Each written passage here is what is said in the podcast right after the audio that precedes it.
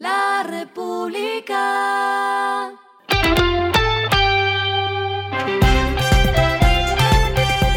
Al final de la jornada, esto es lo que debes saber sobre el comportamiento de los negocios, las finanzas y la economía.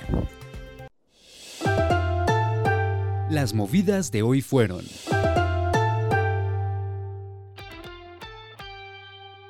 La aerolínea chilena JetSmart, que recibió aprobación del Aerocivil para iniciar proceso como aerolínea doméstica con 27 rutas, lanzó algunas consideraciones relacionadas con la distribución de los slots en el proceso de integración de Avianca y Viva Air, del cual se espera se tenga una respuesta esta semana.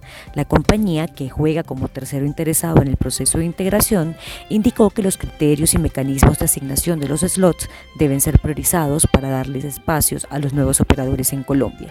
La aerolínea en este sentido que se evite la asignación directa de los slots a los operadores establecidos aludiendo a la libre competencia.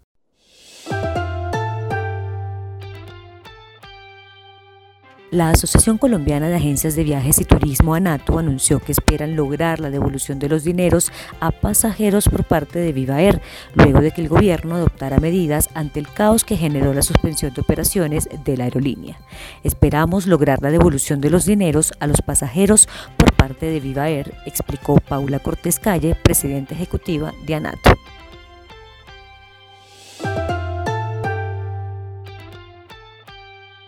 Ecopetrol, Baker Hughes y la central hidroeléctrica de Caldas, Check del grupo EPM, firmaron un memorando de entendimiento para estructurar estudios de factibilidad de un proyecto de geotermia en el Valle de Nereidas, ubicado en el departamento de Caldas. Con el proyecto que se pretende implementar en el departamento se podrían generar entre 50 y 100 megavatios de energía renovable equivalentes para más de 250 mil familias.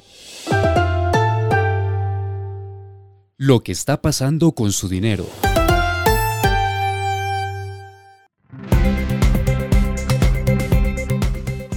La ministra de Trabajo, Gloria Inés Ramírez, dijo que la reforma pensional debería incluir la propuesta de que por cada hijo que las mujeres tengan se les reduzca el tiempo de cotización necesario para alcanzar su jubilación. Durante un evento ante 400 mujeres, Ramírez aseguró que debería existir una compensación al trabajo del cuidado. Estamos trabajando para que se incluya un reconocimiento de las mujeres para que por cada hijo criado por lo menos tengan un año de reconocimiento para su pensión dijo la ministra.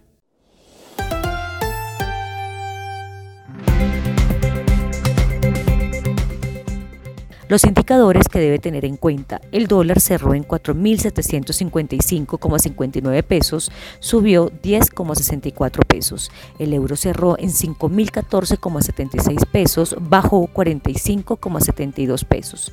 El petróleo se cotizó en 76,42 dólares el barril. La carga de café se vende a 2 millones mil pesos y en la bolsa se cotiza a 2,32 dólares. Lo clave en el día.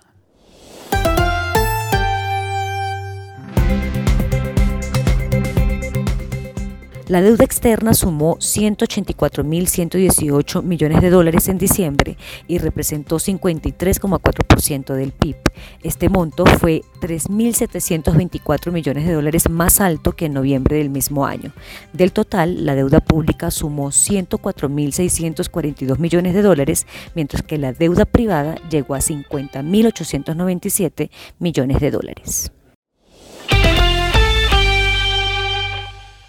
A esta hora en el mundo.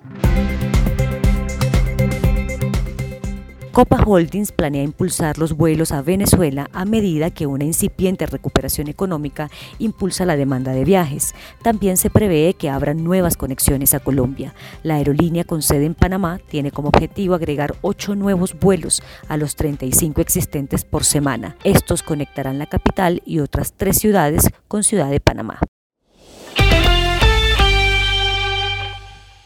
Y el respiro económico tiene que ver con este dato. La República. Ya son más de 500 millones los oyentes activos mensuales de Spotify y ante eso la plataforma dijo que implementará nuevas funciones como reproducción aleatoria inteligente y vistas previas de podcast en su plataforma de transmisión de audio. La República.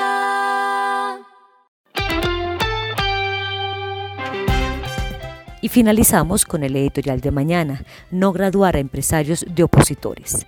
El sector empresarial se teje con personas que hacen empresa para ganar dinero, tributar y generar empleos. Nada de esto tiene que ver con la política y mucho menos con hacer oposición. Esto fue Regresando a casa con Vanessa Pérez.